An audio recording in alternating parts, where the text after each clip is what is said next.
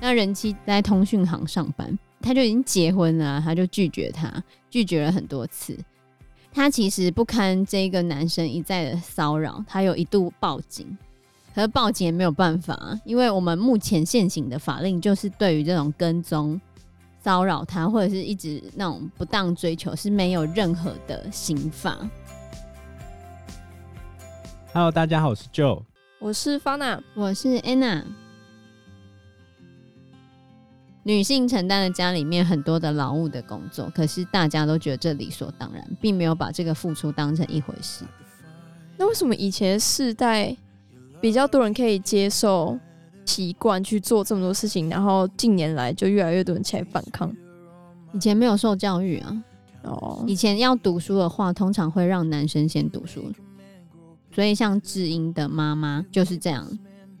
智英就有想到他小的时候，他在写作业啊，然后他妈妈就会跟他说：“妈妈自己小时候成绩很好，可是因为家里要让哥哥读书，所以他从小虽然成绩很好，但他没有办法继续升学，他就要辍学，然后去赚钱，让家里的男生读书就对了。”啊，在南韩，可是像我记得我妈也是啊，就是学历没有很高，我妈也是。就是如果男生跟女生要集中资源让他念书的话，会集中给男生那一边。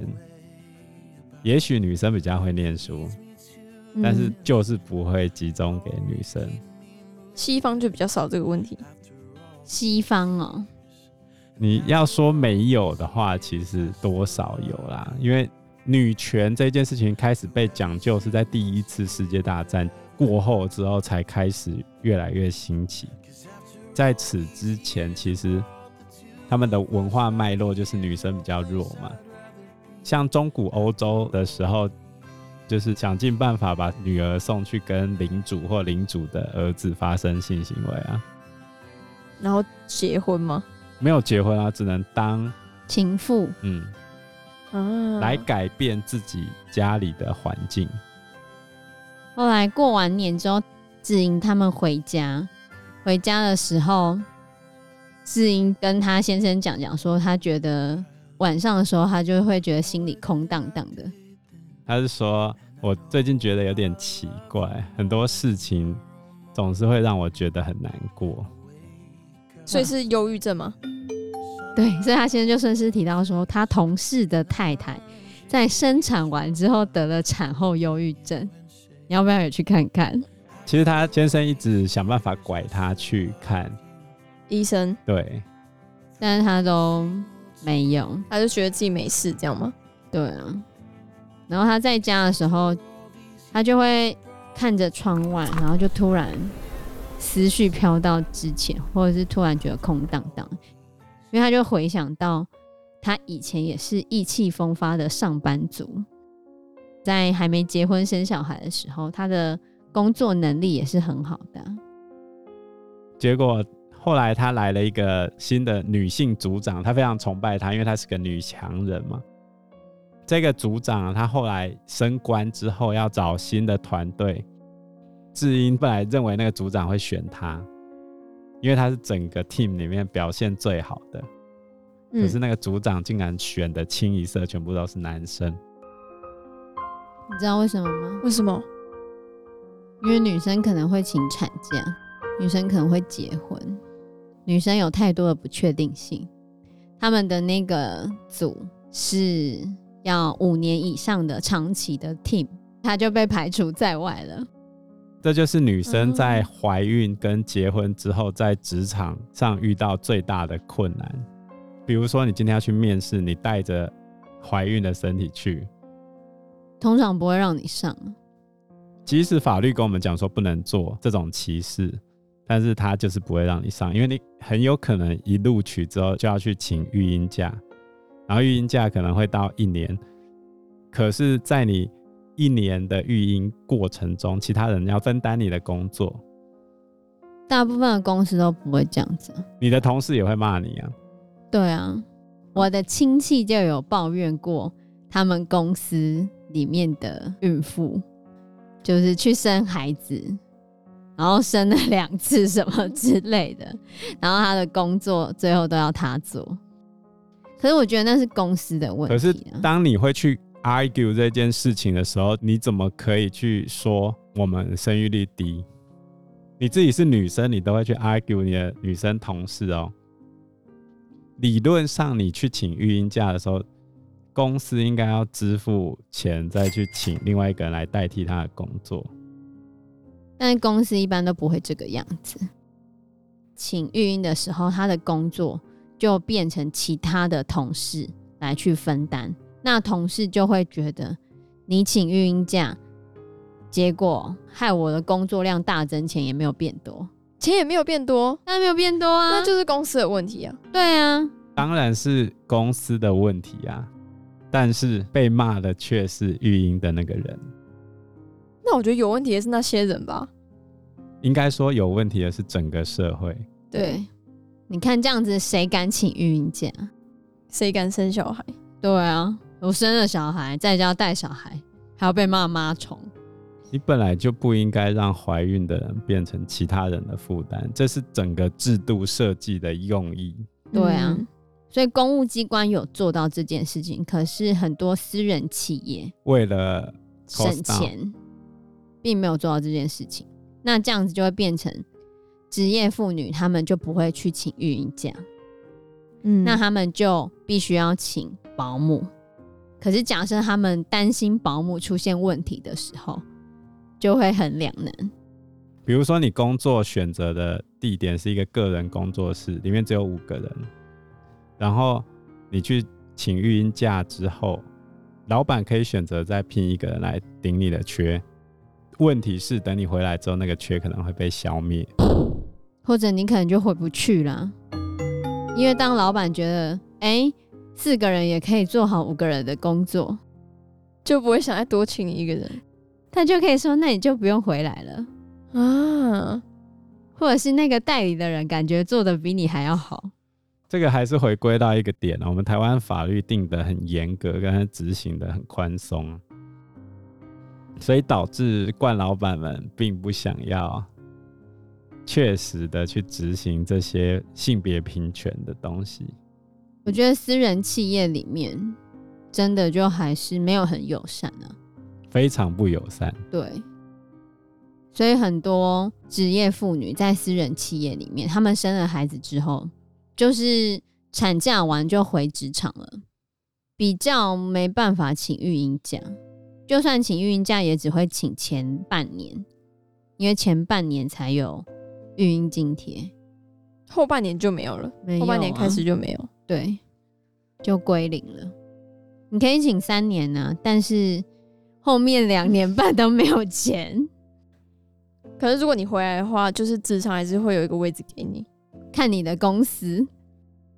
像金智英就面临这样的一个状况啊，原本她的梦想是成为小说家，可是呢，她走入家庭之后，除了老公跟小孩之外，什么都没有了，连她的社交也就是一些妈妈们，然后跟妈妈聊的就是聊孩子。然后聊家庭，聊聊老公，所以他后来想去面包店兼职，结果他先生知道之后超生气。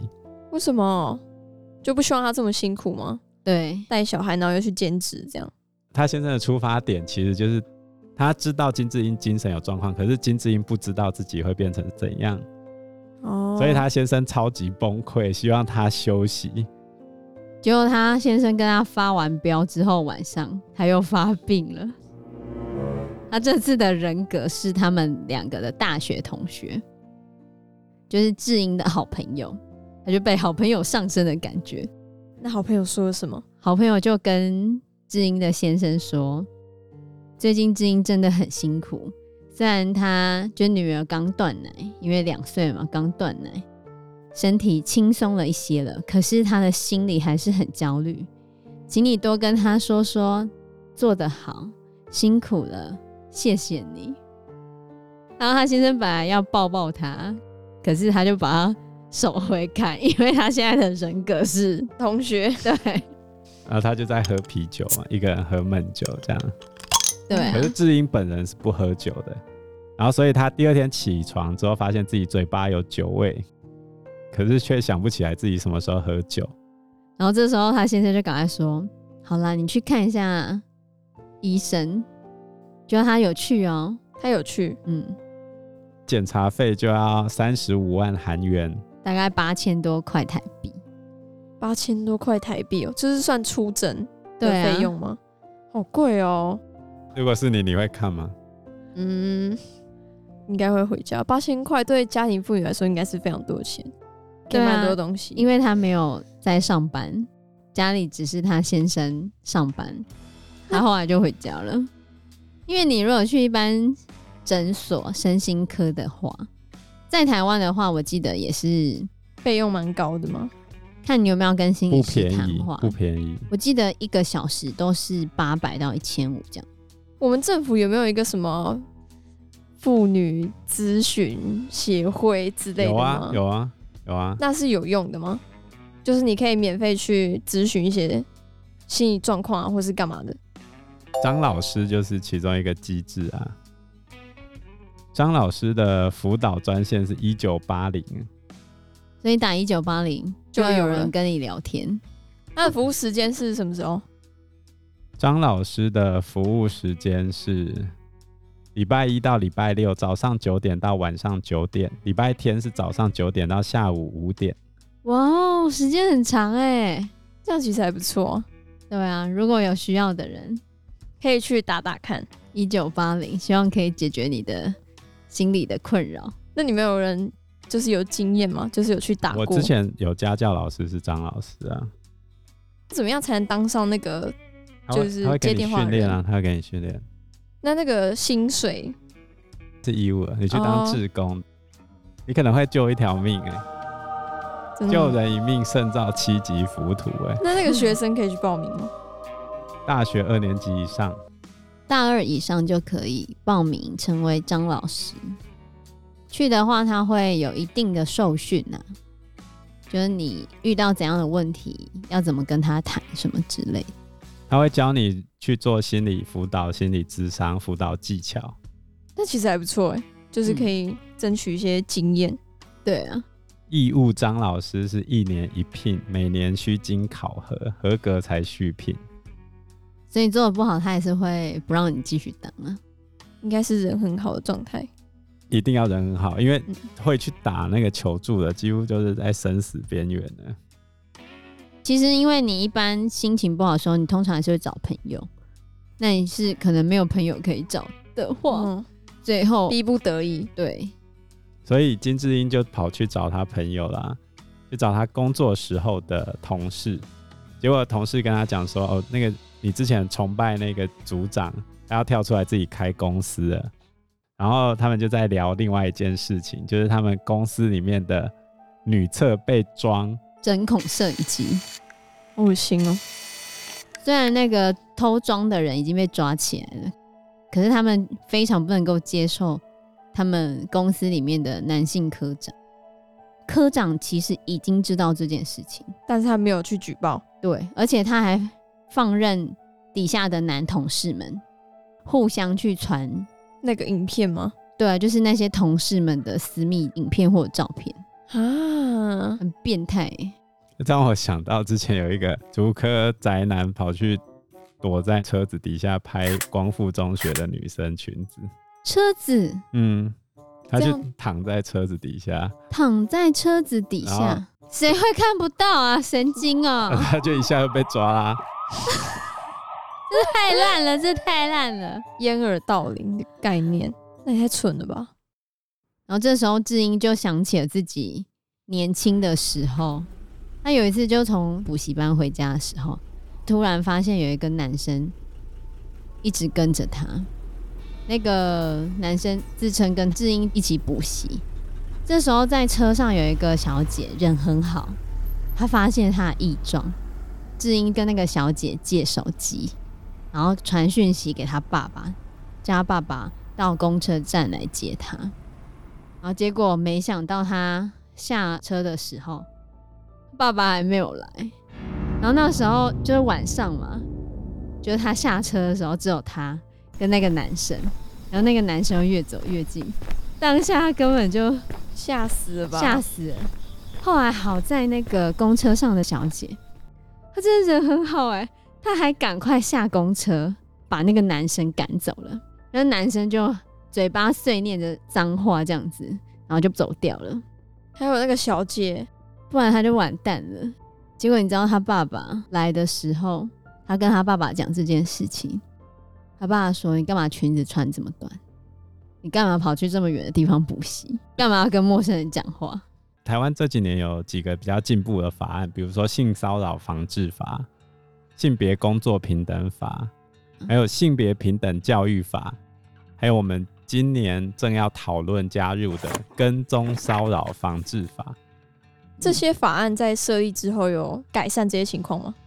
改善多少是有改善的啦，但是因为在职场上啊，女生会倾向不把事情说出来，因为有权力不对等的关系，也不是说单纯就只有女性才是受害者啊。我们以二零一九年的例子来说，根据卫福部的资料。成立的性骚扰申诉案件总共有六百四十七例，这么少哦？成立的啊，全台湾，对，对对，全台湾全部报上去的。你相信那么少吗？好，这是第一个问题。再第二个问题是受害者到底是谁？男生在六百四十七例里面只有二十九个，所以大部分都是女生被性骚扰。然后性骚扰的行为最大宗的。怎样是言语性骚扰吧？是趁机亲吻、拥抱或触摸胸臀或其他身体私密部位，这是比率最高的，在六百四十七件里面占了两百九十八件。现在还会这样子喔？我以为台湾已经好很多嘞。然后第二高的是展示或传阅色情图片，就是刚才讲的那个针孔啊。或者是男女朋友之间拍的一些隐私图片，但我觉得第一个还是很夸张，最多的居然是身体上的接触，到底怎么有那个脸呢、啊？可是我跟你讲，我看一些日剧啦，嗯，日剧里面还是会啊，是以电车上面比较多吗？你讲到另外一个问题，电车上面有没有比较多，对不对？对啊，发生这个问题的地点占了第一名的是马路。马路，然后第二名呢是科技相关设备，科技相关设备的，啊，你就说传那些照片就对了。对，可能马路随便给人家袭胸这样之类的。对，然后在第三名是大众运输工具。哦，就是在电车上拥挤的时候，拥挤的电车或公车。对啊，毛手毛脚跟掀裙子，如果算是在。触摸之内的话，那触摸其实就是占最大宗的。然后接下来第二名的就是色情图片嘛，然后再来第三名的就是言语骚扰跟态度的骚扰。哦，所以言语反而不是比例最高的，居然是触摸。但是我觉得有时候言语可能不见得会被立案啊，嗯、就是你觉得算了算了，不要跟你计较 之类的。偷窥偷拍反而很少。六百四十七件里面只有二十一件是，那是因为没有被发现，对啊，有可能技术很差。可是通常那些毛手毛脚的人是什么年龄层的人？还是其实十五岁到四十五岁都有？二零一九年的记录，大多数的性骚扰加害人最多的年龄层落在三十到六十五岁之间。如果以校园性骚扰案件来说的话，大多数的时间点是落在十二到十七岁之间，十二到十七岁之间。就是国中以上，国高中生就很难控制自己的嘴巴跟行为，但三十岁以上就可能是有问题，变态，可怜呢。大多数的被害人是落在十八到三十岁之间，四十岁以下，四十岁以下都有可能。是占最大宗，比例最高。六十五岁以上还是有人被性骚扰，不过只有四件。谁会想要摸老的吗？哎、欸，这样年龄歧视哎、欸，没有这，但但我也是真的有看过，我们家附近曾经有一个有一个阿公就抓了一个阿婆，他就在马路边打他的屁股，就一直这样拍，就这样拍，然后然后阿婆就我觉得他有点吓到，他就不敢动，因为那个阿公好像就把他抓着。那你为什么不去救他？我不敢啊，那阿公感觉很可怕。所以我们今年准备要加订一条新的法律，叫做《跟踪骚扰防治法》，简称“跟骚法”。会促成这个法律，就是屏东假车祸的这个案件。就是屏东不是有一个五十五岁的黄姓男子，他要追求一个二十九岁的人妻。那人妻在通讯行上班，他就已经结婚了，他就拒绝他，拒绝了很多次。他其实不堪这个男生一再的骚扰，他有一度报警，可是报警也没有办法，因为我们目前现行的法令就是对于这种跟踪、骚扰他或者是一直那种不当追求是没有任何的刑法，因为他没有实际行为，就是你只能够用社会秩序维护法去对他施罚锾，罚锾就是行政法，不会留下任何的前科。因为这种跟踪尾随啊，只会成立社会秩序维护法第八十九条第二款，对他人无故跟追，被劝阻还不听，所以你看还加了被劝阻还不听，最多只裁处三千块的罚款而已，三千块，而且是被劝阻还不听才会开罚。假设劝阻了他就走了，就不会罚啦，所以他只要每次来。每次劝阻他走了，其实是不会开罚的，除非警察劝阻了，然后他一直在那边不走，就可以罚被罚，就会被罚。他、啊、只是罚三千块而已，很轻诶、欸。对啊，很轻啊。然后而且这个人妻他也曾经想要申请保护令，可保护令是没有办法申请通过的，因为根据家暴防治法，你要申请保护令的话。是要家人，或者是你的丈夫，或者是你的同居人才有办法申请保护令。可是那个人是陌生人，或者那个人只是要追你的人，这种是没有办法申请保护令的。所以他最后就被那个黄姓男子就制造假车祸撞死了。就是到了这件事情之后，才促成了跟骚法。其实之前一直有在。讨论相关的法令，但是迟迟没有过。但是终于今年行政院的草案已经通过。通常这种法令就是要行政院通过，送上去之后就比较能够，你才要开始讨论啊。对啊，因为时间关系，我们这一集节目就到这边喽。谢谢大家，谢谢大家，谢谢大家，拜拜，拜拜，拜拜。